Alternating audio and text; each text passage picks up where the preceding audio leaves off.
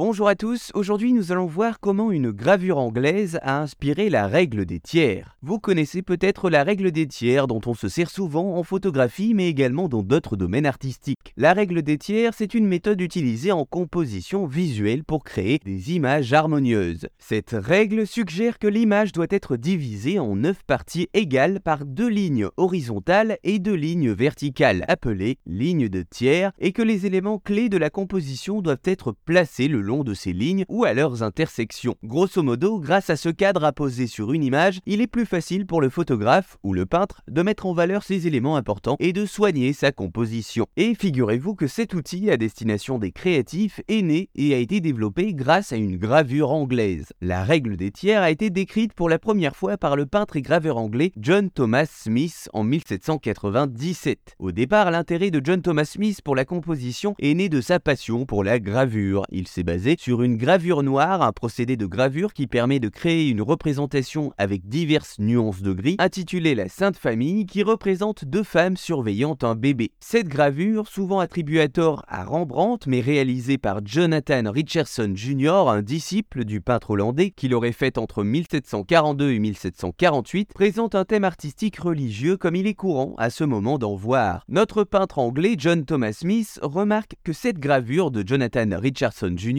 semble respecter une logique de construction singulière. Il explique dans ses écrits, je cite, En contemplant les tableaux des meilleurs maîtres, j'ai observé que la lumière principale est le plus souvent placée près du milieu de la scène et que plus des deux tiers du tableau sont dans l'ombre. Ainsi, Jonathan Richardson Jr. va insuffler dans sa gravure les influences de Rembrandt en utilisant du clair-obscur, des nuances importantes d'ombre et de lumière. À ce moment, la règle des tiers établie par John Thomas Smith ne repose pas sur des lignes de force comme aujourd'hui, mais sur des contrastes entre de la luminosité et de l'obscurité. Dans son livre Remarks on Rural Scenery, Smith va alors étendre et développer l'idée d'une règle des tiers par le biais de lignes directrices plus que par le biais de la lumière et de l'ombre, et c'est ainsi que cette règle qui sera très utile dans la composition d'une image ou d'une peinture sera développée et appliquée par des générations entières d'artistes dans le futur. Voilà, vous savez maintenant comment une gravure anglaise attribuée à tort à Rembrandt a inspiré la règle des tiers.